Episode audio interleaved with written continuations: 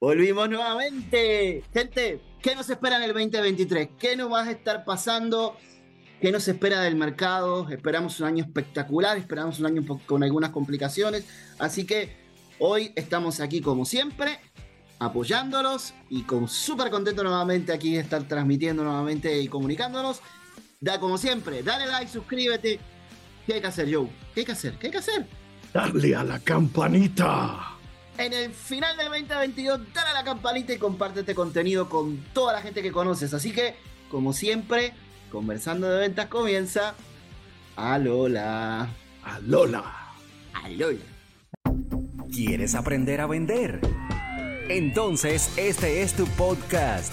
Conversando de ventas con Joe y Pablo. Haz de la venta un estilo de vida. Ahora comienza Conversando de ventas presentado por Marketing Corner.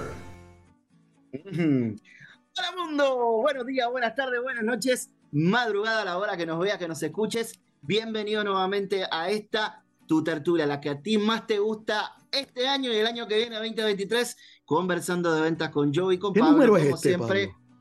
Uf, yo creo que estamos en el 61, si no me equivoco. Wow.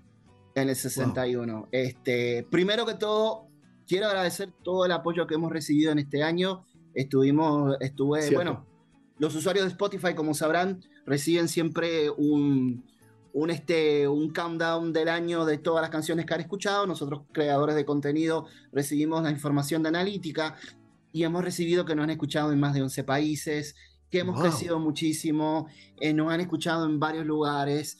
La gente repite y comparte nuestro contenido, así que gracias. Eh, gracias gracias de corazón. Nuestro podcast de cómo vender tangibles e intangibles ha sido el más exitoso. Así que agradecemos y espero que en el próximo año 2023 nos sigan apoyando. Así que Joe, ¿qué te puedo decir? Contento, feliz. qué bueno, qué bueno. Y alguien me dijo hace como tres o cuatro semanas atrás, me dijo, pero ¿por qué ustedes no, por qué ustedes no venden eso? Esa información es valiosa.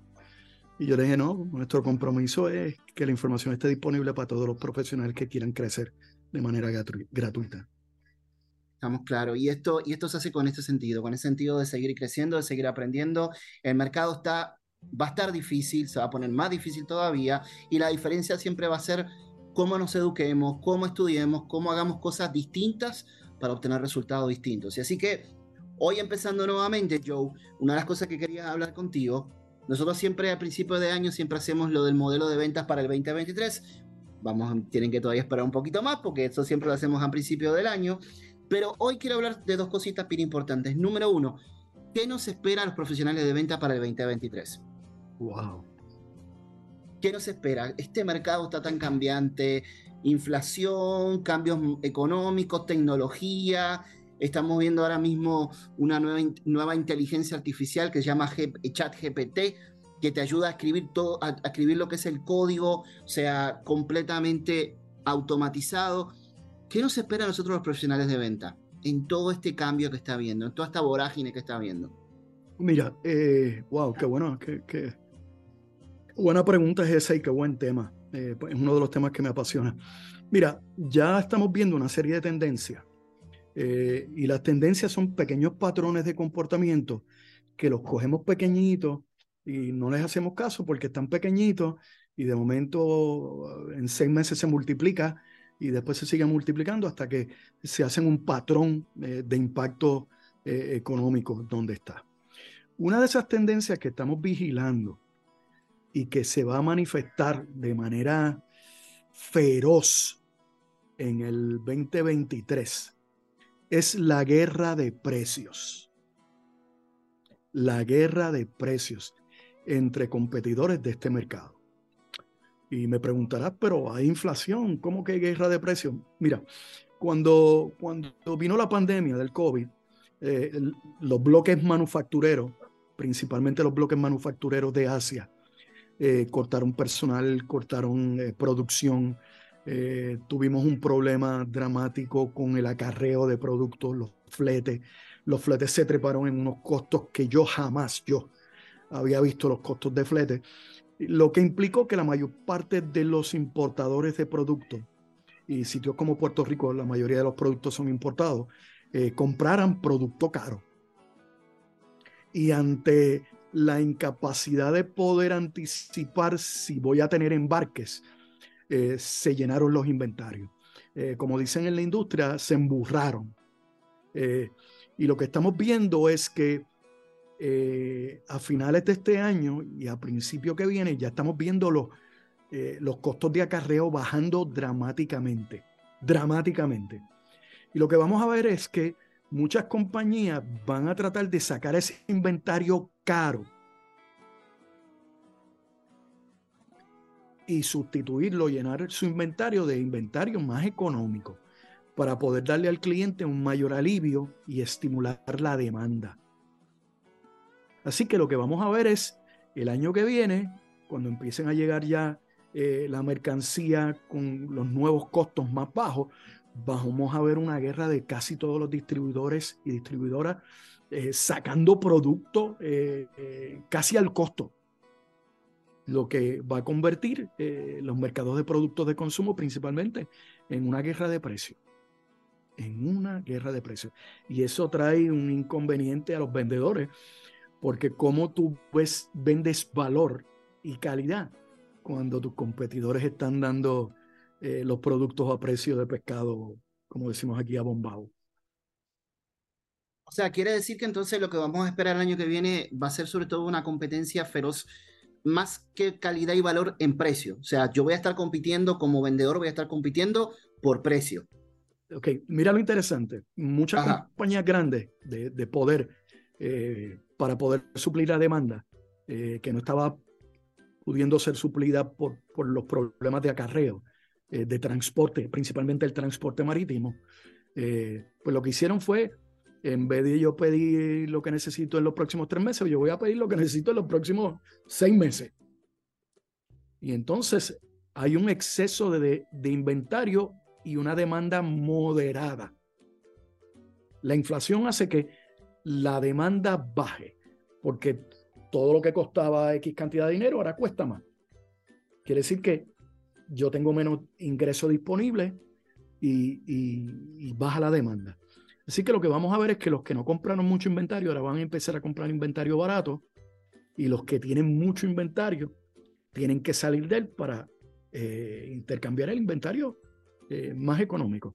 Y entonces vas a ver eh, productos que a lo mejor estaban con un precio premium, ahora van a estar con un precio bajito de marca, de marca no genérico, de marca.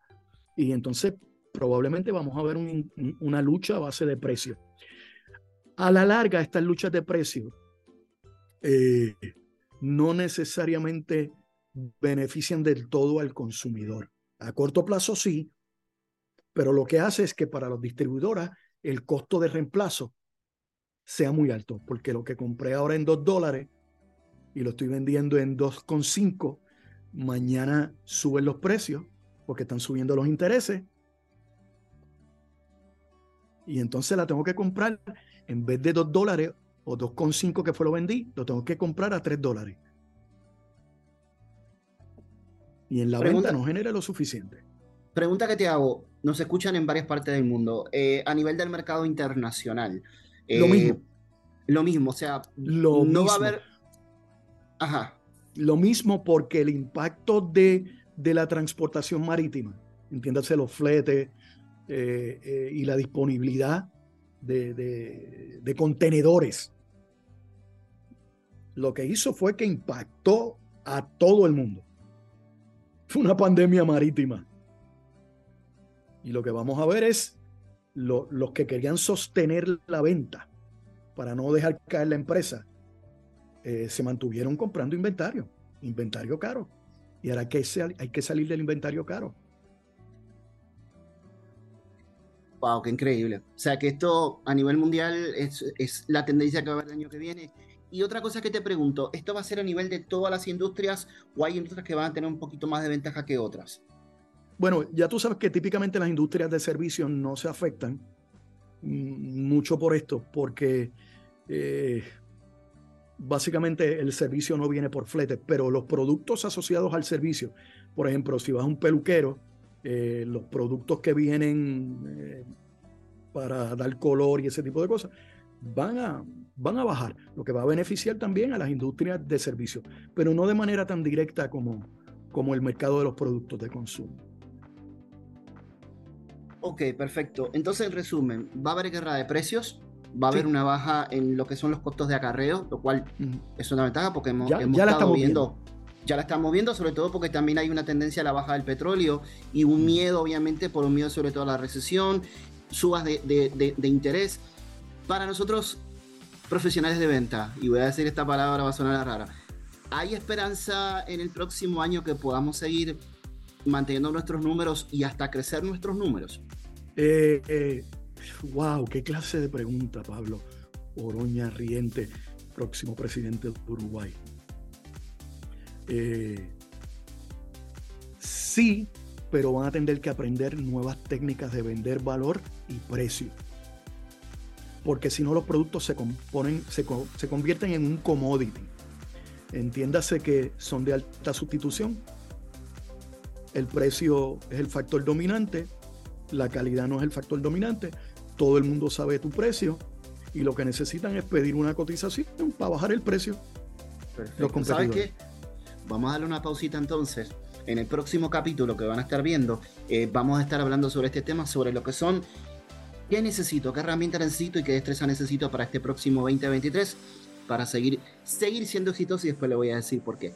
Así que nos vemos en la próxima, próximo capítulo y sayonara.